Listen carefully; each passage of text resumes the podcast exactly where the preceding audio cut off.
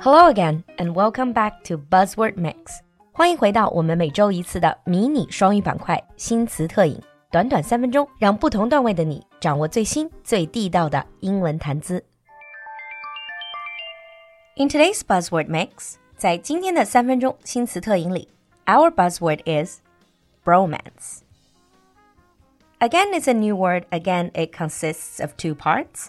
Let's take a look at the first part. 这个词的第一部分是 bro，b r o。In English, you have two words. You have brother and you have bro. 英文里的 brother 更多指的是血亲里的兄弟关系，but bro on the other hand, it's more about very close male relationship.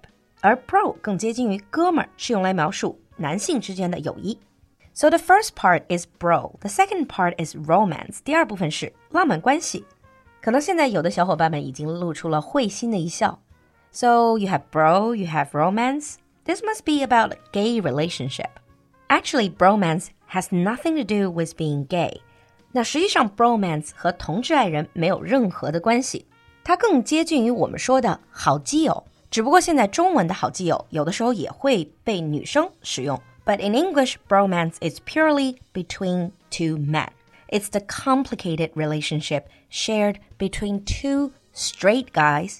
It describes one of the highest levels of friendship that two guys can have without being gay. Bromance 其实指的就是这种直男领域里面友情的最高阶。So if you're a man, how do you know if you're in a bromance with someone? Well, first of all, you hang out a lot you hang out a lot. So you spend a lot of time together. 不管是打游戏、喝酒、踢球, you hang out a lot.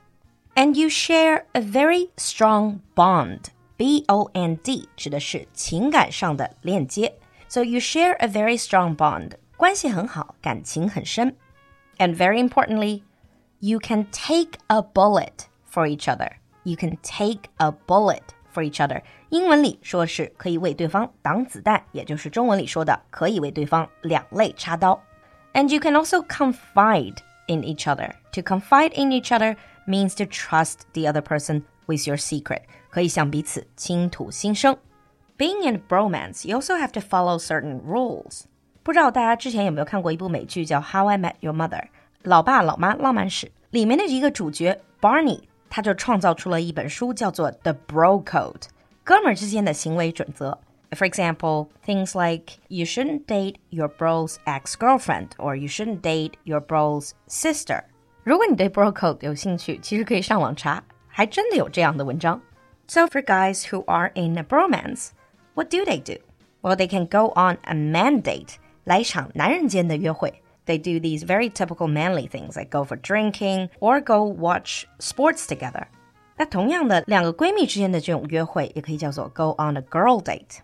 还有一个非常有意思的现象是，如果作为一个直男，你对另外一个直男有非常强烈的这种崇拜啊，或者说仰慕的心理，then you can say I have a man crush on somebody.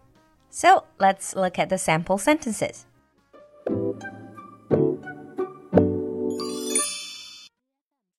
Sample 1. What you got there is a full on bromance. What you got there is a full on bromance. Sample 2. Those two have such a bromance going on, they can literally finish each other's sentences. Those two have such a bromance going on, they can literally finish each other's sentences. 你听懂了吗？赶快关注酒馆的微信公众号“露露的英文小酒馆”，来获取更多扩展内容。so, to our male listeners, have you ever been in a bromance?